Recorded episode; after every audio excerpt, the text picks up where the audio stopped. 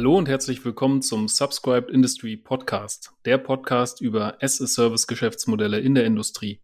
Mein Name ist Julius Klemko und zu Gast habe ich heute Professor Dr. Alessandro Monti.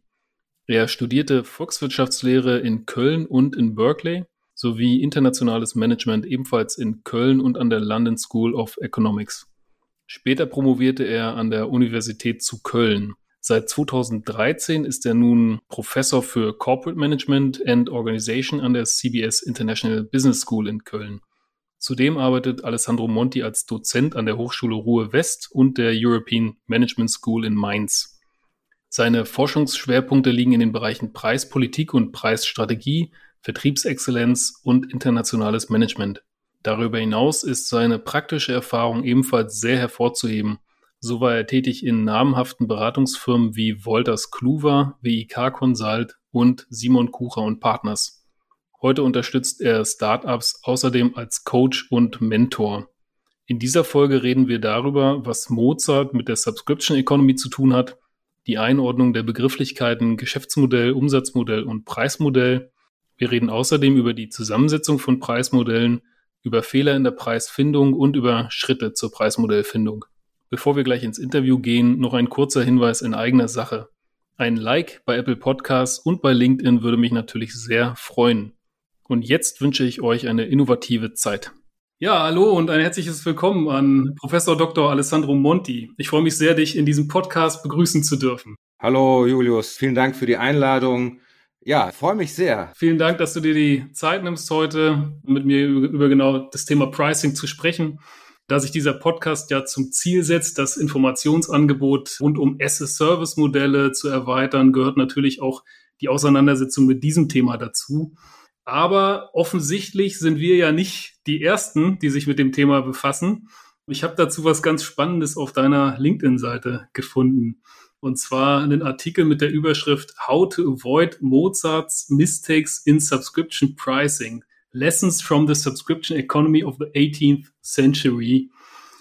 Ja, das klingt spannend, vielversprechend. Magst du uns zum Einstieg verraten, was Mozart mit dem Thema Subscription zu tun hat? Ja, eigentlich hat Mozart sehr viel mit dem Thema Subscription, Schrägstrich Abo zu tun.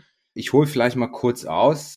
Wir alle denken, boah, Subscription Economy, das ist das große Ding, ja, des 21. Jahrhunderts. Das ist etwas, was disruptiv ist und noch nie vorher so da gewesen ist. Und ich lehne mich da immer eine Sekunde zurück und sage, na ja, die Subscription Economy hat es schon im 18. Jahrhundert in Europa gegeben, tatsächlich. Viele, viele wissen das gar nicht, insbesondere wenn man sowas wie, man würde heute sagen, Media Content konsumiert hat zu der damaligen Zeit, also Konzerte zum Beispiel oder auch eben Partituren, ja, für, für Musik. Das wurde tatsächlich im Wege eines Abo-Modells vermarktet und, und bepreist. Und sowas wie Bücher gingen auch über ne, Subskriptionsmodelle, über einen LAN-Tisch. Also das war echt für, für diese Branche und auch für andere Branchen, das war ein gängiges Umsatzmodell. Und Mozart ließ sich da nicht lumpen. Ja, der war immer, ja, Musikgenie sowieso, aber war auch immer sehr offen für neue, innovative auch äh, Geschäftsfelder und hat dann entschieden, wirklich exklusiv Klavierkonzerte zu schreiben und die dann eben im Wege eines Abo-Modells dann unter die Bevölkerung zu bringen. Da hat er eine Seite im lokalen, sag ich mal, Wiener Tagesanzeiger geschaltet. Ja, äh, Mozart äh, schreibt demnächst drei Konzerte. Bitte bei ihm persönlich vorbeikommen und Abo-Modell unterschreiben. Und es gibt dann halt diese drei Konzerte irgendwann ASAPs. Ja, so Mozart war dann äh, Genie in der Musik, aber sag ich mal im Pricing hat er hat er ein paar Fehler gemacht. Ja, das der erste Fehler ist natürlich diese drei Konzerte im Abo. Ja, die sind so teuer gewesen. Also man muss man muss jetzt hier natürlich die Währung der damaligen Zeit, ja, das das, das Wien des späten 18. Jahrhunderts. Also ich habe das mal ausgerechnet. Hättest du damals diese drei Konzerte dir im Abo geholt, da hättest du, ich glaube, irgendwie einen halben Jahresvorrat an Mehl, ja, dir kaufen können, ja, einfach mal so, um die Relation da nochmal vor Augen zu haben. Und das schränkt natürlich den Markt, ja, total ein. Natürlich, die Adligen haben sich das damals leisten können. Problem war, was der Mozart nicht bedacht hat, Stichwort, ja, wie soll ich sagen, irgendwie User Experience. Das ist natürlich das eine, wenn der Creator selber das Klavierkonzert vorspielt, ja, und du dir dann die Noten holst und zu Hause nachspielst, das ist ein ganz anderes Kundenerlebnis. Und ich glaube, viele haben das gemerkt. Oh hoppla, irgendwie, ja, klingt das nicht so wie beim Creator selber. Und er hat das ganz schnell aufgegeben. Das war also kein kommerzieller Erfolg. Und er hat auch im Nachgang danach, ich glaube, nur noch einmal versucht, im Abo-Modell zu verkaufen. Und das ist halt, ja, das ist echt nach hinten losgegangen. Also zu teuer, hat dann dieses Stichwort Kundenerlebnis ne, nicht, nicht vielleicht so für, für sich dann gesehen, nach dem Motto, hä, sind doch meine tollen Konzerte. Ja, die spiele ich doch so, die, die Leute müssten mir das aus den Händen reißen, aber erneut, ja, wenn man den Mozart selber das spielen lässt oder auch zu Hause dann macht, es halt ein riesenweiter Unterschied. Und äh, das im Zuge dessen, um das nochmal abzuschließen, das ist eben durchaus gang und gäbe im 18. Jahrhundert. Also Abo und äh, Subskription ist ein, ein probates Umsatzmodell. Also beileibe keine neue Idee und schon im 18. Jahrhundert sehr, sehr weit verbreitet. Ja, wer hätte das gedacht? Also mich hat das definitiv überrascht. Ich habe nicht damit gerechnet, dass das äh, Modell schon so lange existiert.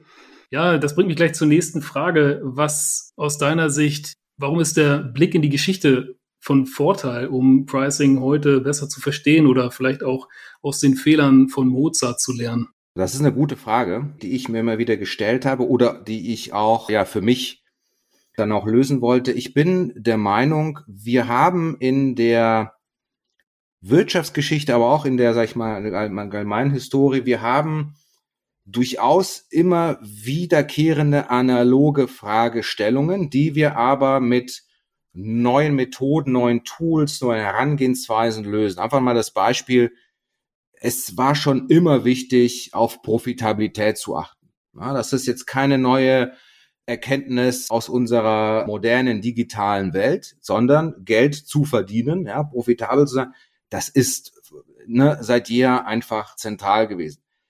Wie haben es aber vielleicht Unternehmen vor 50, 100 oder 150 Jahren gelöst und die haben durchaus eben schon innovative Lösungen für die Zeit gefunden. Und aus dem Blick zurück bin ich der Meinung, dass man die Trends und auch, ja, das, was in der Zukunft dann kommen mag, dass man da vielleicht noch ein bisschen besser vorbereitet ist. Und gerade bei dem Thema Preise lohnt es sich definitiv in die Historie zurückzublicken und einfach zu lernen und anzuwenden und anzupassen und das vielleicht dann noch besser zu machen. Also definitiv Preisgeschichte, das ist so ein Lieblingsthema von mir, aber es macht Spaß, es ist toll, ja, da kommen solche Sachen wie bei Mozart dabei raus, wenn man darüber recherchiert.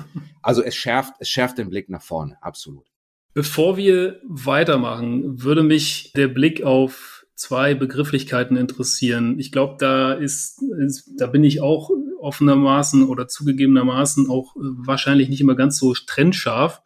Aber lass uns doch den Begriff Preismodell und Umsatzmodell nochmal ein bisschen beleuchten und da den Unterschied hervorheben. Ja, das müssen wir definitiv. Ja, jetzt bin ich ganz der Prof, ja, der hier definitorisch scharf auch trennen möchte. Es ist, es ist wichtig hier zu unterscheiden, weil oder wir, wir müssen eigentlich nochmal so eine dritte Komponente Geschäftsmodell sogar noch mit hinzubringen. Ja, also Geschäftsmodell, häufig zum Beispiel, ja, das Abo-Modell, jetzt ein Geschäftsmodell. Oh, das ist jetzt weniger ein Geschäftsmodell. Ich persönlich verstehe als Geschäftsmodell wirklich ganz klassisch, ne, deine Logistik, dann dein Produkt, dann deine Forschung, deine Entwicklung, Vertrieb, ne, also wirklich die, die grundlegenden Basiskomponenten zur erfolgreichen, sage ich mal, Fortführung eines Unternehmens. Das ist das Geschäftsmodell. Danach musst du dir im Klaren sein, naja, wie generiere ich denn Umsätze? Auf welche Art und Weise generiere ich Umsatzströme? Wer zahlt die mir? Ja, und ist es eine direkte Umsatzbeziehung oder eine indirekte Umsatzbeziehung? Also direkt, ne, das sind zwei Marktpartner, die haben eine Transaktion, also einen direkten Umsatzstrom Häufig bist du aber nur mittelbar an einem Geschäft beteiligt. Zum Beispiel, wir kennen das ja im Affiliate Marketing oder solche Cashback, sage ich mal, Umsatzströme. Ja, da bist du eigentlich ein Facilitator, ja, du ermöglichst, dass zwei andere ins Geschäft kommen, aber partizipierst eben indirekt. Ja, das heißt, dein Umsatzstrom ist indirekt. Also das ist nochmal diese Zwischenebene des Umsatzmodells. Und dann die weitere, tiefere Ebene, nachdem ich halt klar definiert habe, wo kommt der Umsatz her und ist der direkt oder indirekt, dann kann ich tatsächlich mir anschauen, was ist so eine Preishöhe, was sind mögliche Preispunkte, was mache ich mit einem Upselling, was sind mit meinen, was mit meinen Paketen, mit dem Bundling, Differenzierung und schon ein bisschen dann tatsächlich im, im Preismodell. Und das ist nicht ganz trennscharf und das sorgt auch immer wieder für Verwirrung. Und ich bin einfach ein Freund von, von dieser klaren Trennung. Und es hilft auch so beim, beim Einschätzen von bestimmten Phänomenen, was zum Beispiel eben Pricing angeht. Du hattest ja den Begriff gerade schon erwähnt. Abo-Modell, Subscription. Das ist ja jetzt aktuell in aller Munde. Was heißt aktuell? Schon seit vielen Jahren im Software-as-a-Service-Bereich natürlich und jetzt seit wenigen Jahren im Bereich Maschinenbau. Was würdest du nun sagen? Subscription, Abo, Umsatzmodell oder Preismodell? Also im konkreten Fall, wenn du, wenn du sagst, ich habe einen Umsatzstrom, der wiederkehrend ist, ja, das heißt, ich bekomme wiederkehrende Zahlungen, ist das erstmal ein Umsatzmodell. Das heißt, es ist noch nichts gesagt über die Höhe des Preises, noch nichts gesagt über unterschiedliche Ausgestaltung. Der Klassiker ist halt, das ist irgendwie so eine Basic-Version, das ist so, so eine Premium-Version, du gehst all in, ja. Das ist dann schon die, die Preisebene. Ich bin hier eher der Meinung, wir reden erstmal grundsätzlich über den wiederkehrenden, den repetitiven Umsatzstrom und das ist, das ist noch ein Umsatzmodell. Klar, wenn du es nach noch präzisierst und ausgestaltest, ja, dass, hey, wir haben erstmal drei Monate kostenlos zum Testen, danach gibt's dann ein Premium-Abo oder wie auch immer und dann bist du automatisch schon in der, in der Preiswelt, also im Preismodell. Kann man denn dahin gehen, dass so diese Ausgestaltung hinsichtlich der Basis, an der man sich orientiert, also beispielsweise äh, der Nutzung, ja, aber der Nutzung an was oder äh, dem, dem Output, ja, wie viel von etwas wird produziert, wie viele Gutteile werden produziert oder wie hoch ist die Uptime, wie hoch ist die OEE. E? Da ist man ja schon sehr konkret an dem, was man abrechnet. Das äh, ist dann also eher schon etwas in puncto Preismodell, würde ich jetzt sagen. Ganz genau. Ganz genau. Sobald es über eine Preismetrik zum Beispiel geht, eine Preis pro irgendetwas, ja, das ist eine bewusste preisstrategische Entscheidung. Da bist du automatisch im Preismodell. Ja, die, die Basis, auf der du deinen Umsatz eben generierst, das ist zum Beispiel eben linear, einmalig, transaktionsbezogen oder wiederkehrend. Aber dann gehst du wirklich, wie du ja gerade beschrieben hast, in die Metriken hinein, in die Abrechnungszeiträume zum Beispiel pro Monat, pro Tag und was auch. Und das ist dann alles Pricing. Was ist überhaupt das richtige Preismodell und was ist das richtige Umsatzmodell für mich? Hm, tja, das hängt natürlich davon ab, was möchte man, was möchte man grundlegend strategisch erreichen. Ja, das heißt also, ich würde hier immer einen Schritt zurückgehen und sagen, naja, was möchten wir mh, hm, vielleicht in einem mittelfristigen Zeithorizont strategisch erreichen? Ja, der Klassiker ist hier immer ne, der Trade-off hm, wir möchten eine schnelle Marktpenetration, ja, Marktanteile, wir möchten hier wirklich rein und viel, sag ich mal, Accounts gewinnen, ja, viele Kunden für uns gewinnen. Natürlich wirst du so ein Ziel und so eine Strategie dann pricing-mäßig einfach anders ausgestalten, als wenn du sagst, okay, von Beginn an haben wir hier das Auge auf Gewinn, auf Profitabilität. Es ist ein gutes, nachhaltiges Wachstum. Und dann kannst du andere, sag ich mal, Hebel ziehen und, und, und Knöpfe drücken. Also das eine richtige Modell. Ja, ich, ich sage immer im Englischen ja, so, so den, den Slam Dunk, ja, oder, oder den Touchdown, das Touchdown-Modell, ja, das, das wirst du so nicht haben. Das wird immer wirklich individuell auf die Realität des Unternehmens, auf die Marktgegebenheiten und auch auf die strategische Zielsetzung dann einfach umzumünzen sein. Deshalb wird es dann spezifisch auf die Situation dann schon eine richtige Entscheidung geben. Aber das eine, ja, Slam Dunk Modell, das müsste ich noch suchen. Ja, das, das habe ich persönlich noch nicht gefunden. Wahrscheinlich ist es auch immer eine Frage dahingehend, ja, was bin ich für ein Unternehmen? Bin ich ein produzierendes Unternehmen, das ein Produkt äh, verkaufen möchte? Da möchte ich sicherlich so schnell wie möglich in positive Zahlen kommen. Oder bin ich ein Marktplatz, bei dem mir der Gewinn nicht ganz so wichtig ist, sondern eher Transaktionen und Relevanz im Markt.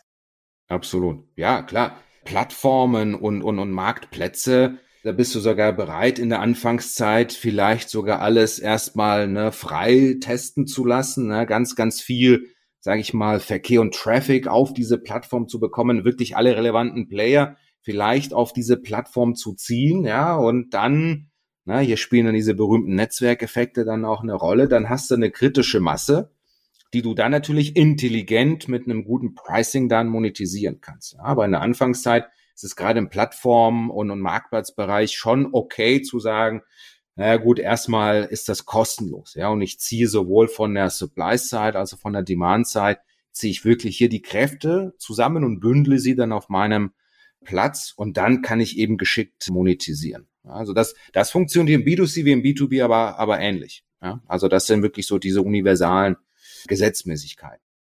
Wir sind jetzt gerade noch ein bisschen abgekommen vom Preismodell. Ich würde da gerne noch mal drauf zu sprechen kommen und zwar darauf, wie ein Preismodell aufgebaut ist. Du hattest es schon ein bisschen angesprochen, hast kurz von der oder wir haben kurz von der Bezugsgröße geredet, also dem äh, Produkt oder Anzahl Output, Verfügbarkeit, OEE. E. Was gibt's darüber hinaus noch, wenn ich mir ein Preismodell aufbauen möchte? Woran muss ich dann noch denken? An welche Komponenten? Ja, es gibt eine ganze Reihe von Komponenten im Englischen sagt man dann, die erste Komponente ist sozusagen Scope. Also Scope bedeutet, naja, habe ich hier wirklich alle einzelnen Attribute oder, oder Produkte wirklich einzeln bepreist oder das andere Extremum habe ich hier dann alles im, im All-You-Can-Eat-Paket sozusagen. Ja, das ist also wie, wie breit, ja, wie, wie groß ist eben dieser, dieser Scope in einem, in einem Preismodell. Das ist eine wichtige zentrale Entscheidung, das ist also das, das, das Scope. Die nächste Dimension ist die Basis, auf der du dann die Preise tatsächlich dann berechnen möchtest. Ja, das ist natürlich ein Klassiker. Du bist kostengetrieben, du hast eine kostenorientierte Bepreisung und nimmst das zur Grundlage. Du kannst natürlich auch schauen, was nimmt der Wettbewerb. Ja, und ich positioniere mich dann immer gerne fünf Prozent ne, unterhalb meines Next Best Competitors, ja, und habe da so meinen Sweet Spot gefunden kannst natürlich auch versuchen, ne, wertbasiert, also value-based Pricing zu betreiben. Das ist insbesondere im B2C natürlich die Königsdisziplin, im B2B vielleicht etwas schwerer auch umzusetzen. Deshalb muss man sich dann aber hier mit dieser Dimension der Basis dann ja auseinandersetzen. Eine andere Dimension ist, du musst entscheiden, inwiefern deine Kunden überhaupt irgendetwas zu sagen haben. dass man sagt im Englischen, das ist so die Influence. Influence bedeutet, verhandeln wir die Preise frei, im Prinzip wie auf einem Bazar und, und jeder darf mal sein, sein Gebot abgeben. Das andere Extremum ist, naja, das sind fest extern sogar vorgegebene Preise und, und niemand hat irgendetwas zu sagen und nicht mal das Unternehmen, das verkauft. Die Wahrheit liegt typischerweise in der Mitte. Ja, wir kennen das ja. Es gibt eben eine eine Bruttopreisliste und entsprechend dann ein Rabatt- und Konditionssystem. Da hat man also eine gewisse Influence auch, ja, oder für, für so einen Spielraum, um, um dann eben ins Geschäft zu kommen. Man muss sich dann zum Beispiel auch die Frage stellen, die Dimension eines Preismodells, naja, die, die Zeitkomponente, diese, dieses Temporal Element, heißt also, wenn ich etwas kaufe, ist es eine Einmalnutzung, ist das beschränkt auf eine Zeit, vielleicht 30 Minuten, 30 Tage? Ist das ein Wochenende? Ist das forever? Ist das ein Nutzungsrecht? Ja, wie auch immer ausgestaltet. Und auch da muss man sich bei einem Preismodell im Klaren sein, was man möchte. Und im Prinzip musst du dann einen sehr, sehr genauen Blick auf die Metrik dann auch dann haben, ja, Preismetrik und die Zusammenhänge. Also ist das linear? Je mehr ich nutze, umso mehr steigt das an. Ja, Habe ich dann Komponenten, die ja mit so Grundgebühr arbeiten und dann linear gehen. Ja, das ist dann einfach so eine Art, ja, die Struktur, die Mechanik, sage ich immer, na, wie wie bitte ich den Kunden zur Kasse auf auf welche spezifische Art und Weise. Also Was nach mal, meinem kann, Magst du da mal ein Beispiel machen? Also zur Metrik? Ja, die Metrik, das hatte ich letztens auch nochmal als, als Beispiel gebracht. Das ist jetzt zwar aus dem, aus dem B2C, aber auch umsetzbar im B2B. Ne? Wir kennen ja alle, im Mobilfunk hast du halt eine Grundgebühr pro Monat. Ja, jeder weiß, das sind meine 999 pro Monat. Da habe ich inklusive ein Datenpaket, da sind Unlimited SMS und, und, und Telefon. Und hier und da findest du mal eine Metrik, Preis pro vier Wochen. Sag ich, oh, ist jetzt, ist jetzt nicht weiter tragisch, ne? Ob es jetzt pro Monat, ja, oder, oder vier Wochen. Ja, der normale Endkunde, ja, wird sich da jetzt keine Gedanken machen. Aber wenn du natürlich ein bisschen genauer rechnest, ja, und Monat, ja, und dann, und dann Wochen, die, sag ich mal, Metrik pro vier Wochen ist dann quasi nochmal schön für den Anbieter on top. Ja, denn du rechnest im Prinzip quasi nochmal einen Monat on top dann halt dazu. Ja, aufgrund eben dieser, dieser Wochenmetrik. Und das ist halt einfach, ja, das ist, wie bittest du den Kunden zur Kasse? Einfach durch eine, durch eine andere Medien. Also, das ist, das ist dieses Temporal Reframing. Das kennt man auch, ne, wenn etwas auf Monatssicht zum Beispiel super teuer ist. Ja, so 15 Euro im Monat. Oh nein. Oh, ist das aber teuer, muss ich mir überlegen. Ja, aber wenn du sagst, hey, das sind 50 Cent pro Tag. Boah, klasse, 50 Cent.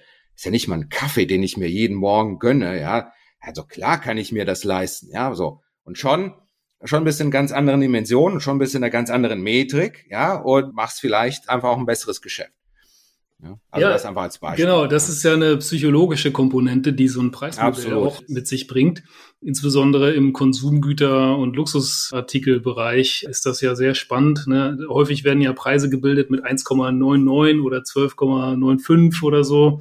Und die lassen das Ganze dann günstiger erscheinen. Vielleicht an der Stelle eine passende Frage. Glaubst du denn, dass diese Psychologie nicht nur im B2C-Bereich, sondern auch im Softwareverkauf oder Hardwareverkauf, also B2B, ja, Anklang findet? Und ob hier auch Tricks angewendet werden? Ja, im B2B, ich glaube, werden schon die anderen Tricks äh, werden da zur Anwendung gebracht. Ah, das, das ist schwer. Und auch wenn, ne, wenn man jetzt hier so Empirie und Forschung schaut, ich, ich glaube, da, das ist noch nicht ganz klar. Meine Meinung ist, dass gewisse Tricks, nenne ich, es sind jetzt keine Tricks, aber sage ich mal, gewisse, sage ich mal, Methodiken im B2B jetzt nicht sofort ziehen. Ja, so ein 99er Preis im B2B, den erwartet man vielleicht so nicht. Ja, das ist dann etwas, was man tatsächlich halt eben aus dem Konsumgütergeschäft kennt. Im B2B erwartest du den sogenannten, den, den kalkulierten Preis. Ja, du erwartest aufgrund deiner Angaben, das ist zum Beispiel ein Lastenheft, ja, das du rausgebracht hast, ja, und dann sind dann halt entsprechende Spezifikationen und der Anbieter muss die erfüllen, ja, und du erwartest, dass da sowas wie 17.358 17 kommt, ja, so. Das erwartest du, da sind wir eigentlich schon wieder in der psychologischen Welt, aber du erwartest das und auch nur das wird, glaube ich, am Ende des Tages ziehen, ja, weil du gibst, du, du gibst ein, ein, eine Anforderung, ja, es wird ein Input gemacht und auf diesem Input heraus werden dann die Preise tatsächlich kalkuliert. Und wenn da per Zufall so was Krummes wie 99 rauskommt, ja, dann wird dann eben im B2B gesagt, hä, wie komischer Preis, ja, wir haben eigentlich was anderes erwartet. Also zum Teil funktionieren, sage ich mal, preispsychologische Phänomene auch im B2B, aber nur zum ich, Teil. Ich kann mir vorstellen, dass das immer mehr der Fall sein wird, dadurch, dass, also du hast ja jetzt eher von Einmalpreisen gesprochen, aber wenn wir jetzt äh, schauen auf ja, Subscription Pricing für, sagen wir mal, Industrie, industrielle Software, Industrie, industrielle Software-Applikation oder so, die dann vielleicht im Monat auch 199 Euro kosten, dann kann ich mir vorstellen, dass da die psychologische Komponente auch eher Anwendung findet. Ne? Das ist sicherlich richtig, insbesondere wenn du ja, wenn du, wenn du im B2B solche sogenannten Self-Serve-Ansätze hast, ja, wo dann der B2B-Kunde selber sich das Abo im Prinzip zusammenklicken kann. Ja, das, das kennt man ja von einzelnen Anbietern, ja, die dann halt einfach ein Business-Paket haben, ein Business Pro. Dann hast du aber die Enterprise sozusagen Version, ja, die, die große Abo-Version. Und dann heißt es ja, please contact us. Ja, also dann dann migrierst du automatisch, denke ich, in, in, in, so einen, in so einen kalkulierten Bereich. Ja, aber wenn du halt diesen Self-Serve-Ansatz hast, dass der kleine, zum Beispiel B2B-Kunde sich das selber aussuchen kann, bin ich bei dir, dann wirst du sicherlich diese, diese neuner Preise auch da wiederfinden. Hat man ja jetzt schon teilweise. Ja, das mhm. stimmt. Okay, jetzt haben wir uns angeschaut, wie das Preismodell aufgebaut ist, welche Komponenten es gibt. In dem Prozess dorthin werden ja sicherlich auch einige Fehler begangen, insbesondere von jenen, die das erste Mal vielleicht einen Preis ermitteln für ihr Produkt, vielleicht Startups, vielleicht aber auch schon etablierte Unternehmen. Was sind Fehler, die dir so unterkommen, die immer wieder gemacht werden? Ja, ich glaube, der Klassiker, Klassiker ist das Bauchgefühl. ich würde nicht sagen, es ist nicht unbedingt ein Fehler per se. Es ist okay, Bauchgefühl zu benutzen, um in diesen Preisprozess zu starten, um Preise zu ermitteln.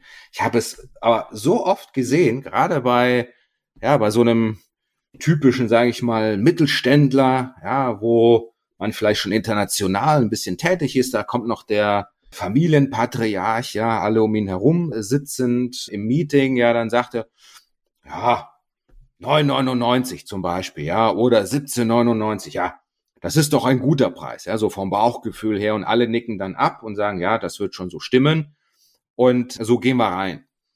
Danach wird das aber nicht weiter hinterfragt, was schon sträflich ist, denn ich habe es bisher in meiner Laufbahn noch nicht erlebt, dass jemand mit Bauchgefühl Pricing ja, sofort den einen, sag ich mal, guten, ordentlichen, nachhaltigen, profitablen Preis erreicht hätte, ja, und alle sich dann auf die Schulter klopfen, sagen, ah, gut gemacht. Das, das hast du nicht, ja. Das heißt also, es ist okay, so ein, so ein erstes Gefühl zu bekommen.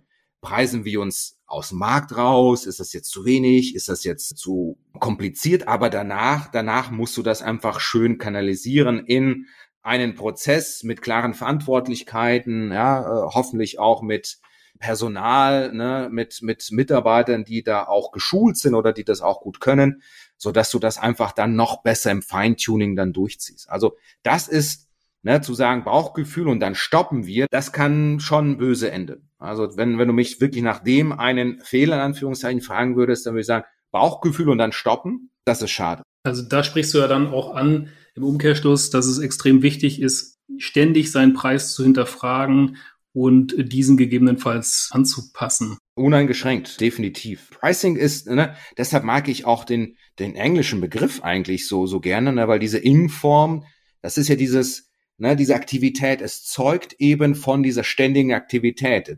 Die deutsche Preispolitik hat etwas, ach, einmal definiert, einmal die Politik definiert und, und dann haben wir das ne, schön in, in Stein gemeißelt und dann passt das auch. Der, der englische Begriff zeugt einfach davon, das ist ein regelmäßiger, wiederkehrender Prozess, auf dem du einfach absolut ständig dein Augenmerk haben solltest. Und denn wenn du das nicht tust, entgeht dir Gewinn, ja, es geht, es entgeht dir Marge, Konkurrenten werden nicht schlafen und dort dich überholen links und rechts und ehe man sich's versieht, hat man Probleme. Also ja, bitte wirklich als eine der zentralen Business-Funktionen auch ansehen. Und was würdest du empfehlen? Braucht es zum Pricing das Know-how in-house oder könnte ich mich auch auf einen externen Berater hier beziehen? Also sicherlich hat man häufig nicht das Know-how und die Kompetenz, ne, wie man sagt, from scratch. Also viel, viel Pricing Know-how ist im Unternehmen stark verstreut. Ne? Die, die, die Vertriebler, ja, die Key-Accounter haben ein Gefühl über Preise, der Innendienst hat ein Gefühl über Preise, der, der Geschäftsführer hat auch ein Gefühl, ja, was, was man da machen kann, aber es konzentriert sich nicht eben auf eine Position oder eine Stelle oder eine Abteilung. Das heißt also, ich würde immer empfehlen, zu Beginn einer solchen Reise sich die externe Kompetenz einfach holen. Ja, so, und das ist wie, wie so ein bisschen in die richtige Richtung stupsen. Ne? Also das Wissen einfach kanalisieren, sammeln, coachen, schulen. Und, und damit ist vielen Unternehmen auch schon äh, geholfen für die wichtigen Dinge. Klar, man, man wird sich auch starke externe Beraterkompetenz auch holen müssen bei größeren Projekten. Aber um ein grundlegendes Know-how aufzubauen, reicht es, glaube ich, schon, erstmal intern sich zu sammeln. Natürlich mit einem erfahrenen Coach oder, oder Berater das dann nochmal, wie ich eben gesagt habe, dann zu kondensieren, kanalisieren, dann kann man schon eigentlich ganz gut selber losgehen, ja, ohne dass man da sofort stolpert. Du hattest gerade den Hauptfehler angesprochen, also Preis definieren per Bauchgefühl und danach nichts mehr dran rütteln. Fallen dir spontan noch weitere Fehler ein? Weitere Fehler könnten zum Beispiel sein, man beharrt auf einmal gesetzte Preise, die sich vielleicht in der Vergangenheit als, als gut erachtet haben und, und, und bewährt haben. Und, und man krallt sich förmlich daran fest. Ne? Der Klassiker ist, ja, da können wir nichts dran machen. Ja, an den Preisen können wir, ja, der Markt ist so. Ja, das, das, das höre ich immer wieder auch natürlich von, vom, vom Sales. Ja, ich krieg keine anderen Preise verkauft. Ja, draußen ne, im Markt, ne, das, das, geht nicht. Ja, und so entstehen natürlich so Verkrustungen im, im, im Preis. So entstehen dann Situationen, wo du den Preis eigentlich dann immer nur im Nachgang über Rabatt und Konditionen irgendwie so versuchst zu managen, aber eigentlich an dem Preis selber nichts mehr machen möchtest, weil ja, man hat Sorge, man hat Angst, oh nein, das, das können wir so nicht, nee, lieber nicht anpacken, dieses Thema, ja, lass mal die Pfoten davon und lass, mach das über, über Rabatt. Ja, das ist so der Klassiker. Also das ist auch, auch ein Fehler, ja, den, den kann man korrigieren, ja, dass das geht. Das ist auch eine Frage der, des Mindsets, auch der Einstellung diesbezüglich. Aber auch dahin gehen Unternehmen einfach häufig Gewinnpotenziale, die, ja, die, die, die, die könnten besser ausgeschöpft sein. Einfach, einfach das Verharren und, und auch so eine Angst vor der Disziplin. Das muss ich auch in diesem Zuge erwähnen. Ja, man denkt auch noch, nein, Preise, da kann ich ja nur, kann ich nur falsch liegen. Ne, alles, alles, was teurer als der Wettbewerb ist, oh nein, das, das wird ja furchtbar sein. Nee, da, da machen wir lieber nix, ja, da holen wir das anders wieder rein. Das ist auch schade und das lässt eben auch häufig Gewinnpotenziale unausgeschöpft. Mhm. Ja, okay. Vielleicht eher eine rhetorische Frage, aber was ist der beste Zeitpunkt, um mit dem Pricing-Prozess zu beginnen? Ja, am besten gestern hätte ich jetzt was gesagt. Also immer, insbesondere, wenn man noch keinen oder sich noch nie überhaupt mit dem Thema Preise da, ja, sag ich mal, ordentlich und wirklich so, so, so formal auseinandergesetzt hat, da würde ich sagen, ja, ASAP. Ja, sofort. Das heißt auch noch, bevor es auch überhaupt ein Produkt gibt, bevor es irgendwas zu sehen gibt, anzufassen, also mit dem also, Preismodell oder ja, mit der Preismodellfindung sofort beginnen auch mit Geschäftsmodellerstellung. Im Zuge, im Zuge einer, sag ich mal, Produktentwicklung ist, ne, man, im, in der Startup-Szene, ne, da ist ja dieser Product Market Fit. Ja, das ist ja das, das Ein und Alles. Wenn du den Product Market Fit nicht hast, ja, dann, dann wirst du nicht skalieren können, dann wirst du nicht wachsen können. Ich bin der Meinung, in diesem Prozess Product Market Fit muss unbedingt auch eine Entscheidung festgestellt werden, welchen Preis werden wir verlangen und wie werden wir den reinholen. Denn ohne diese Entscheidung wirst du gar nicht in den Markt dann hineinkommen. Du kannst ja noch das beste Produkt haben, noch, noch die beste Technik, ja, noch die besten Komponenten. Ja, aber dann, dann werden die nicht gekauft, weil der Preis einfach der falsche ist. Dann kannst du, ne, dann, dann, dann kannst du dich noch im, im Kreise forschen und entwickeln und, und hier Workshops halten, was auch immer dann wird das nicht laufen. Also ich bin wirklich der Meinung von Beginn an bei, bei Produktentwicklung, ja, bei der Ideenfindung auch für zukünftige Services und Dienste sofort auch, was ist das oder die richtige Preisstrategie? Was ist mit Monetisieren auch dieser Idee? Absolut, das gehört für mich. Das ist das also ganz, ganz integraler Bestandteil von vom ersten Tag. Okay, wenn du Preismodellfindung, Pricing, wenn du das runterbrechen müsstest auf drei, vier oder fünf Schritte, welche wären das? Sicherlich ist der erste Schritt, und das auch mehr und mehr auch in dem B2B, welche Werttreiber bringen wir denn eigentlich mit? Was macht unsere Lösung, unser Angebot, unsere Komponenten, unsere Teile, unser und unsere Cloud? Ja? Was bringt die alles mit, was den Kunden wichtig ist und was den Kunden von Wert ist und was denen einfach Probleme löst? Wenn man diesen ersten zentralen Schritt auch mal gemacht hat, in der Gruppe, im Team, ja, mit allen Verantwortlichen, dann, dann ist das fast schon die halbe Miete, weil dann weiß ich, welche Komponenten, welche Service-Elemente von Wert sind, einen Value mitbringen. Und dann kann ich daran eben mit dem Preis ansetzen. Also wirklich zentraler erster Schritt intern einfach im Team validieren, was haben wir, ja, was bringt unsere Lösung mit, unser Angebot? Und was sind einfach diese Werttreiber, diese Value Drivers? Ganz, ganz zentral. Wenn man das dann im ersten Schritt gemacht hat, ja, dann kann man ruhig auch, wenn es die Zeit zulässt, nicht immer der Fall, aber häufig hat man ja noch mal so ein bisschen Spielraum. Man kann gerne diese Werttreiber auch im Markt validieren. Ich bin ein großer Freund, auch die Kunden direkt oder eben indirekt zu befragen, naja, was, was haltet ihr davon und wie könnte eben eine Zahlungsbereitschaft hier aussehen? Ja, so dass man dann auch ein gutes Gefühl hat, ja, das sind die Werttreiber und die können wir auf, auf diese Art und Weise tatsächlich zu Geld machen. Und alles dann danach, das Feintuning, die Details, die Metriken, das Kontrollieren, das Nachhalten, ne, KPIs etc. etc. Das wird sich schon ergeben. Ich bin da immer auch ne, sehr optimistisch. Aber wenn man diese ersten, sage ich mal, Felsbrocken dann aus dem Weg geräumt hat bei der Preismodellfindung, dann dann hast du häufig auch das Gefühl, boah, die Straße ist jetzt frei. Ja, wir können wir können jetzt richtig, ne, wir, wir kriegen Fahrt. Ja, und klar, hier und da eine Kurve, aber die kriegen wir. Ne? Da sind da keine Riesenbrocken mehr, die unsere Fahrt dann stoppen. Alessandro, vielen Dank bis hierhin. Wir müssen leider zum Abschluss kommen, aber ich würde mich freuen, wenn du zu dem Thema Preisfindung uns vielleicht noch einen Buchtipp oder eine Literaturempfehlung mitgeben könntest. Ich kann mir vorstellen, dass es durchaus sinnvoll ist, da noch mal ein bisschen in die Theorie zu schauen für den einen oder anderen, der sich damit befasst. Und äh, ja, wenn, wenn man da gerade an dem Thema ist, irgendwie einen Preis zu finden, dann wo macht's Sinn, mal reinzuschauen? Ja, ich, ich hätte jetzt gesagt, es macht Sinn, in mein eigenes Buch zu schauen, aber ich, ich bin dran, ja, ich, ich schreibe noch dran, ja, noch, noch ist es nicht raus, ja.